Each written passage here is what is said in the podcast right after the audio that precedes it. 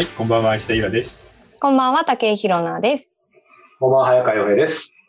さあ、始まりましたね。さあ、始まりました。今回はね、あの、うちらのプログラムの鉄板シリーズ、はい書くことについて、おまあ、はい小説だけでなく、もう広い意味で書くことについてなんだけど、うん最近あの、二人とも毎月エッセイを書いてるじゃないですか。はい、そうですどうね。原稿を書くのは？楽しいですよね。楽しいですよ。楽しいですよ。本当？ただ、あの、うん。結構、あの、私は超ギリギリで書きます。あの、最初さ、そうは言いつつさ、一本目書くとき壁なかった、すごい。めちゃくちゃあります。毎月ありますよ。あるね、あるね。うん。その壁ってどういう感じなの？もうでエッセイを書かないといけないっていうの決まってるじゃん？うんうん締め切りもあるうん。で、ボリュームは大体こんなもんって分かっている上で、うん題材は決まってるわけ、その一本目書き始めた時は。これを決ま書こうっていう。ってない。決まってなくて苦しいのか。決まってなくて苦しいです。あの、なるほどで、私結構そのネタを考えるのにどうしようかなっていうのを、なんかいつも思いつくのが、うんあの、ね、寝る前にこうちょっともやもや、こうまどろみの中にいる時間あるじゃないですか。はいはい。あの時にうん結構思いついたりします。ああ、でもそれは本当いい手なんだよ。ええー、そうなんですすか。ごくいい手。うん。ええー。うん、でも、洋役はもうかなり書き慣れてるから、うん。いや、で、も、あれですよ。ややっぱり書き慣れてるというか、逆にプレプレッシャーありますし、うんなななんて言うんでしょう。やっぱり、これ面白いかなみたいなのは出したくないし、あと自分の中でコンプレックス、まあ今日のテーマにも出てくるかもしれないですけど、やっぱり僕、どうしてもいくつか、あの、タイプ、好きなジャンルみたいなのがうんうん。決まってるので、なんかその幅超えられてないなとか、あとお二人が読んでいただいてる方ですけど、ちょっとね、長いんですよ。あー まあ、まあ自由に書いていいとは。なんか毎回必ず7枚ぐらいになるんですよ。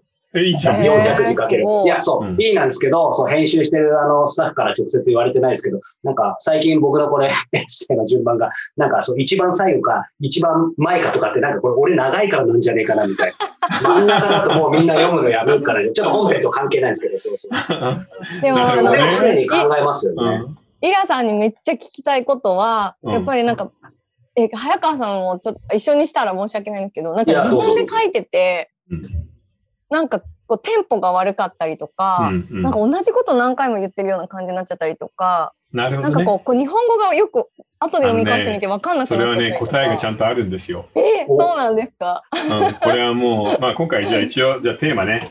はい。えー小説家スペシャルの大テーマこれです、今回は。ああ、いいですね。なぜ？書き続けられないのか、いきたいとは思っている。そもうストーリーも決まっている。う。うんううん。ん。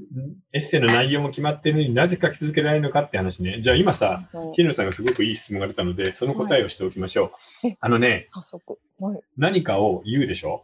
うんうん。えー小説でもエッセイでもいいんだけど、2回言うの。2回言う。二回言う？1個目は割とズバッとテーマとして言うわけ。うん。まあ何でもいいや、えー人はなぜ死んでいくのだろうみたいなことがあったら、それを言い換えてもう一回言うの。へうん。え。うん。うん。例えば、人はなぜ死んでしまうのだろうかで始まったら、こんなにけなげに頑張っている人も死んでしまう。こんな生きがいに生きていた人も死んでしまう。全然悪いこともしていないのに病気の子供が死んでしまう。なぜだろうみたいにつなげると、同じことを繰り返しているんだけど、ものすごくわかりやすくなるじゃん。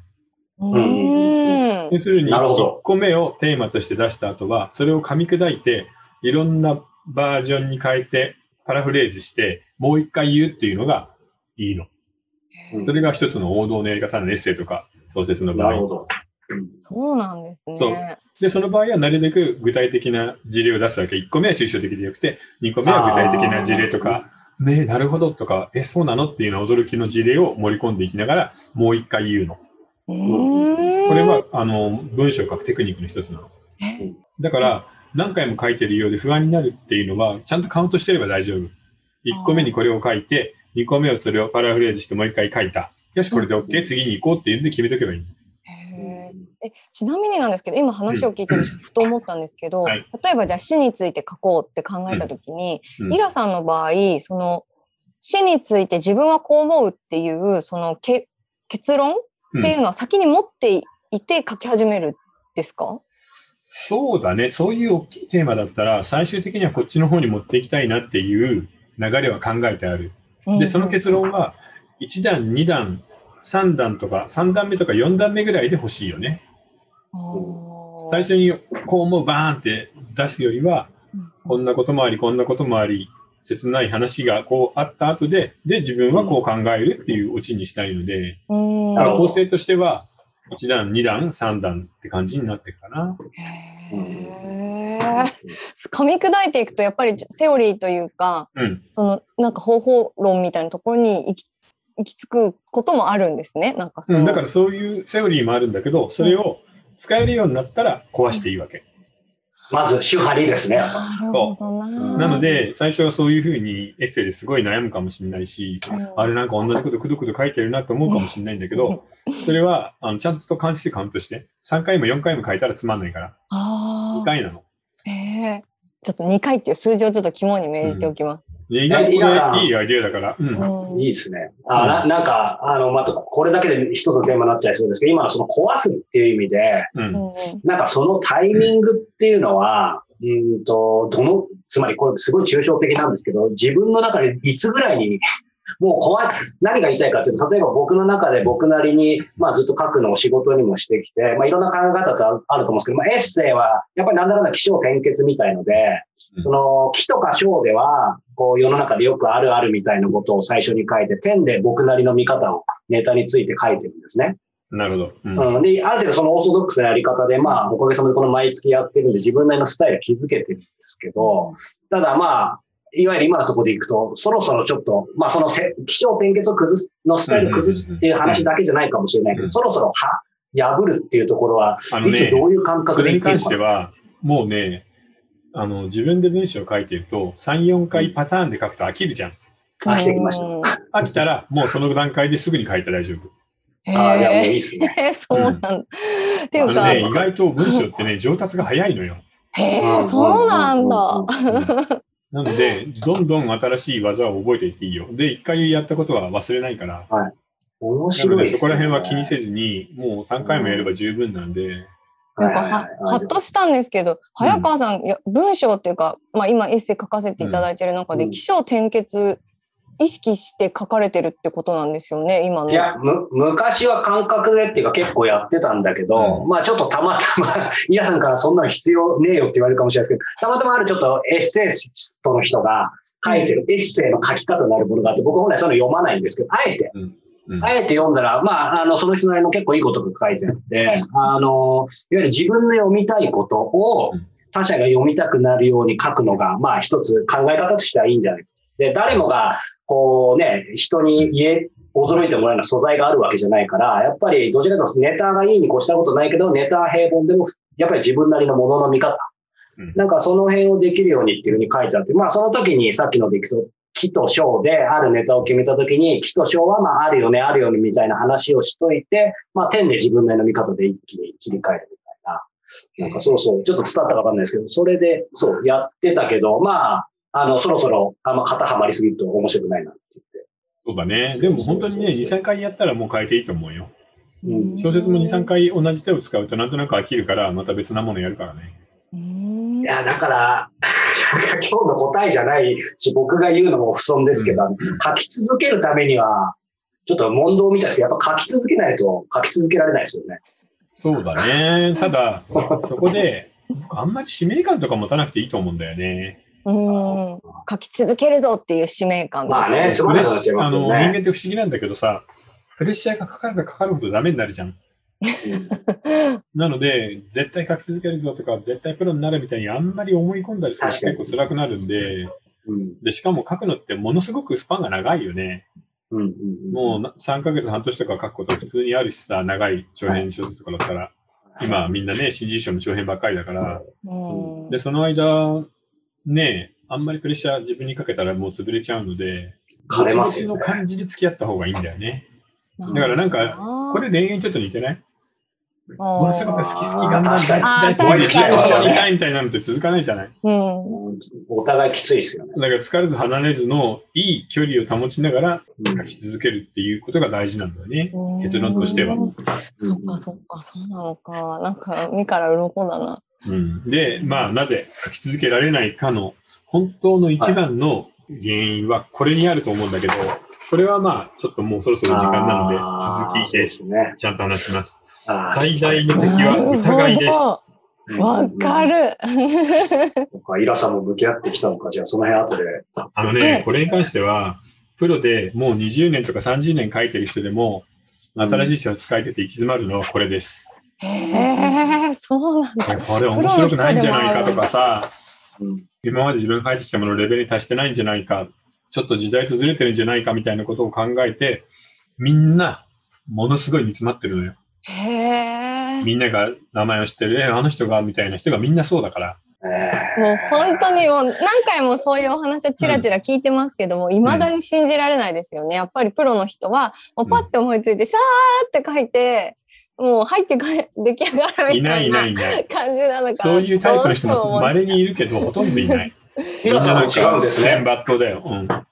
えイラさんがそういうイメージあるけど、やっぱり違うんですね。うん、イラさんってそういうイメージある、なんかさ、あもうちょっと今日書こうかさ、みたいな、なんかグレーグルの聞きながら。ああ、なるほどね。そういうイメージも大事だからね。うん肯定も否定もしない。でももうあのー白鳥は水の下で足を蹴ってるんですよ、そうそうそうそう。ああ、そういう。かわいい。かわいいですね。はい。はい。さあ、じゃあ続きはね。はいえー詳しくははい。じゃあお便りと質問いきましょうか。じゃあまずお便りからいきたいと思います。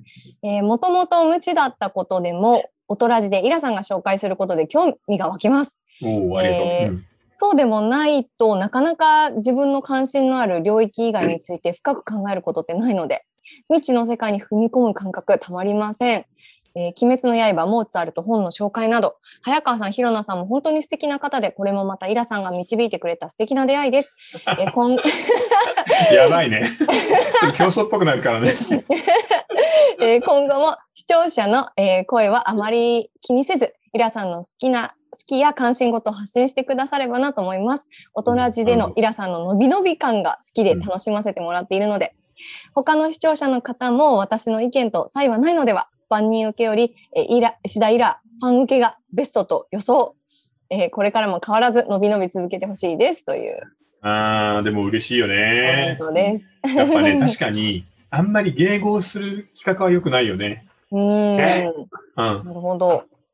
迎合してませんか？しいや、ほとんどしてないんだけどさ、うだって、世界の悪人ベスト10みたいなのやんないじゃん、他で。ん。やんないですちょっね。とおかしい番組ですね。うん、あるいはなんか、確かにインフルエンザウイルスの話とかさ、確かに。やっ変だからてますね。いね。ろいろおかしいだから。まあさっきの話だけど、あんまう疑いすぎずに僕ら言った方がいいってことですね。そうだうん、ね。そうはなんですね。い。でもね、企画を本当にね、毎週のことなんで、大変だよね、企画を探すのがね。まあ常に考えますよね。いや、本当にこれっていうのがいいのいやでもありがたいですがさ、ポンポン出てくればいいんだけど、なかなかね、うんいや皆さんに喜んでいただけたらはいね嬉しいんですけど。はい。じゃあ今度質問いきたいと思いはい、ます。今日はあの小説家スペシャルなので一発目からあの小説家のあ、そうですね。に関するあの質問を、はい、いきたいと思います。えっと、まず30代の男性からです。はい。えーこんにちは。えー僕は30代の個人事業主です、ええーこの春から事業と連動したメールマガジンを週1回発行するように決めて発行しています。えー、偉いね。うんねすごい偉い。えーうんこの春、あー、失礼しました。えっと、今のところ継続できていますが、時々筆が止まって書けなくなってしまい、メルマガ発行日に慌てて書くことが何回かありました。これではいけないと、えー身近な友人にメルマガを登録してもらい、人目を気にすることで書き続ける環境を作ってみました。えこの人目を気にするということは書き続けるために有効だと思われますか？えー皆さん、締め切りがある文章を書かれていると思いますが、締め切り当日には余裕を持って書き上げられていますか、えー理想はメルマガ前日までに書き上げて、えー当日に内容を再チェックしてからメルマガ発行できるといいなと思っています。よろしくお願いします。という質問です。ねえねえみんなさ、当日書いてる？前の日には上がってる？えっ、と、一応、前の日にか、書きち上げて。なみに、これ、うちわの連絡事項です。僕もう6月の書き終わって出してます、S。え、本当？僕はエッセイに関しては締め切り当日に書いてる。あ、それはやっぱりそうなんですいや、もう昔から。そういうことですか？いや、そうじゃなくて、締め切り当日までやる気にならないから。あ よかった。よかった。鮮度の話されちゃったら困ったんですけど、よかった。面白い。うん。うん。いやタイプによるんじゃないですか、やっぱね。完そう全にそうですかよ。ね。でもね、今さ、この人が挙げていた、具体的に誰かに読んでもらうっていうことを想定して書くっていうのは意外といいんだよね。あーなるほどもうすごくはっきりするじゃない。うんうんうんうんあの、語りかける口調とだったり、文体だったり、あいつに読んでもらうんだからこう書こうっていう風になるんで、それがはっきりしているエッセイっていいエッセイだから、うんそのやり方はあるかもね。でも偉い。よ、仕事しながらさ、うん。ねえ毎週だか毎月だかわかんないけど、メルマガちゃんと出すなんて。ねいやいや、でもそういう意味ではね、今の締め切りっていうのは、なんか、やっぱイラさんすごいなと思いつつ、逆に言うと、まあもちろんやってるステージ、ね、カテゴリーが違うから一概に言えないですけど、やっぱイラさんの場合、いわゆる商業出版というか、うんうんうん、あの、そうだ新しいね。媒体があって確実に出さないといけないじゃないですか。うん。だから、ちょっとこの方の気持ち分かるっていうとちょっとおこがましいですけど、分かるの。僕も今、月2回、えっ、と、イラさんのエッセイ決まってから、あの、同じように出してるんですよ。で、うんで、そっちも、あの、イラさんのエッセイの、この、大人のエッセイの場合、まあ、ある意味強制じゃないですか。うんだから、その強制力やっぱ素晴らしいなと思って、僕はあのご存知のちょっとマゾなんで、うんあの、これを同じようにやろうと思って、月2回の、えっ、と、メールマガジン発行してるんですよ。で、それも、普通にただの、例えば、大人じ更新情報とかだったら、絶対ただ告知してもやっぱ面白くないし、僕自体が言い訳して、やっぱり書かなくなると思って、そっちもエッセイを、あの、大人じのエッセイと同じクオリティ、同じだけの文章をかけて月2回発行してるんですよ。ってことは今、しあの月に月何三本何本 ?3 本か。3本。あのさ でもね、おかげさまでできてるんですよ。うん。あのね、週刊誌にエッセイを連載すると月4本じゃない、うんうんで、それがちゃんと書き続けられるってもうね、エッセイとしてはプロなのよ。だから毎月3本書ければもう書くか結構いい線だと思うけどね。ああ、よかったです。なんでやっぱ締め切り、いわゆる人目の締め切りとか、まあうん、有料か無料かわかんないですけど、なんかそういう、やっぱ大事ですね。今更ですけど。いや、だからもうね、うんみんな勘違いしてんのよ。小説家が偉いんじゃなくて、締め切りが偉いの。それは思う。聞いてみ？作家に会ったら、うんその小説家と締め切りってどっちが偉いんですかね？つったら、いうんや、みんな締め切りに奴隷だよって言うから。でもやっぱり奴隷のね、出てきますよね。いや、もう出さざるを得ない。でそりゃそうだよ。命がかかってんだから。うんうん。あのーこれを私、メルマガか書いてたことあって、うん。まあ、本当3回ぐらいで終わったんですけど、うん。その 一つ原因、書き続けられないっていう原因として、本当最初に戻っちゃうんですけど、うん。本当にこのテーマというか、何を書いていいかわかんないっていうのってあると思うんですよ。これって後でなんか出てきます？解決方法。うん、じゃあ、それ後で答えます。じゃあ、ちょっとこれ無料部分なので、またじゃあ、いい引っ張りになりましうん。たね。あのね ちょ、っと聞い書てみかなければいい。けない時に、うん書くことだけでも大変なのにテーマを探しちゃダメってことです。ああ、何それ答え答えがありますね。もうもはや勝負が決まってるってことですね、その時点でね。なるほど。だって、二つのことを、あのさ、確かに。7たす8たは計算してって言われたらできるじゃん。じゃあそれに5-2を計算してって言って2つ出されたらできないよ。同時はできないです。なるほど1桁の足し算引き算でも同時はできないからね。うんうんうんうんうん。ってことなのよね。なるほどな。なんかすごいヒントがそこに隠されてる気がする。そう。はい。この続きが気になる方は。はい。ぜひぜひ読んでください。テーマははいこれです。なぜ書き続けられないのか。これ言っとくけど、本当にプロでもみんな死ぬほど悩んでて。はい。そうはい。なんだ。はい。ということで、はい。はい。続きは、えー後ほどです。えーはいここでですね、お知らせです。もう間もなくですね、えー5月26日、またこと、このおとらじオンラインの公開収録をえー行います。えー夜8時からですね、えー今回は、えー何が起こるか誰にもわからないぶっつけ本番大フリートークスペシャルということで、まあ、こちら今の話だとね、エッセイだと準備ができますが、こっちのフリートークは準備僕らできないんですよね。そうだね。そで大人にやってていつも思うんだけど、割とうちはなんかちゃんとテーマ主義でバンってやるじゃない？うんうん。なんだかんだ。はいなので、時事の話とか、その時代、今日起きたことみたいなのってあんまり話せないなっていう気がして、一旦あ確かにそういう今の時代を見る、なんか自由なフリートークみたいなのがあると楽しいかなと。どう転がるかわかんないっていうのもいいし。で、しかも準備を全然しなくていいっていうさ。ああ、これはダまあメだ、ね。前向きですよた方がいいな。二人、二人はちょっと調べておいて。うんいや僕はそう逆に準備しししないとダメなタイプなんで、ニュース、ちょっとプレッニューシャーです見まくります。うんそうだね。しといた方がいいかもしれないね。はい。はい。まあまあ、そんなおプラジ、ははいい、ぜひ楽しみに、えーしてきてください。えー詳しくはですね、下に URL がありますので、そちらをご覧ください。はい。そして、えー今回このおとらじ、えー書き続けるためにも、このスペシャル、えーこちらの続き、えーお楽しみ、えー続きはですね、3つあります。えー YouTube のメンバーシップ、えーもしくは、えーニコ動、えーそして、えーこの間から始まりました、えー、audiobook.jp で、えー聞き放題の方で、えーうん音声版で完全版すべて聞けますので、はいイレ化の方、下にこちらの URL があると思いますので、えーお楽しみいただければと思います。それでは、後ほど。はい。